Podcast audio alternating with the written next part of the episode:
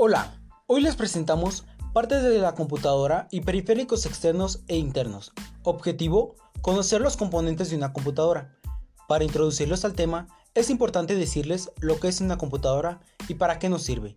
La computadora hoy en día es indispensable, también conocida por el nombre de ordenador, que nos permite procesar y acumular datos. Un computador está conformado por muchas partes, las cuales se dividen en componentes externos e internos. Hoy les voy a explicar un poco sobre cada uno de sus componentes. Sus componentes externos serían monitor, pantalla, impresora, teclado, ratón, puertos y conectores. El monitor y la pantalla son muy importantes ya que en ellos se ve y procesa información. La impresora es muy útil ya que nos permite realizar impresiones que nos ayudan plasmando información en papel para presentar resultados del trabajo.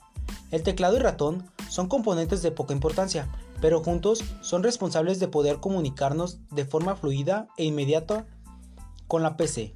Los puertos y conectores permiten conectar periféricos externos. Sus componentes internos son microprocesadores, tarjeta madre, BIOS, memoria, memoria caché, disco duro, CD-ROM y DVD, tarjeta de video. El microprocesador es el chip que ejecuta instrucciones. La tarjeta madre es donde se conectan los demás componentes de la computadora.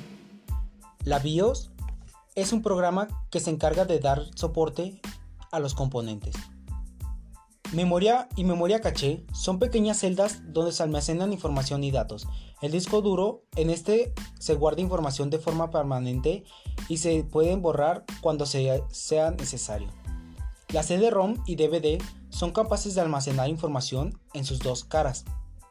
La tarjeta de video nos permite enviar la información del video que se desplazará. Para la sociedad es necesario saber todo sobre computadoras porque se ha convertido en algo indispensable para la vida. Bueno, espero que la información haya sido de su agrado. Que tengan un excelente día. Chao, chao.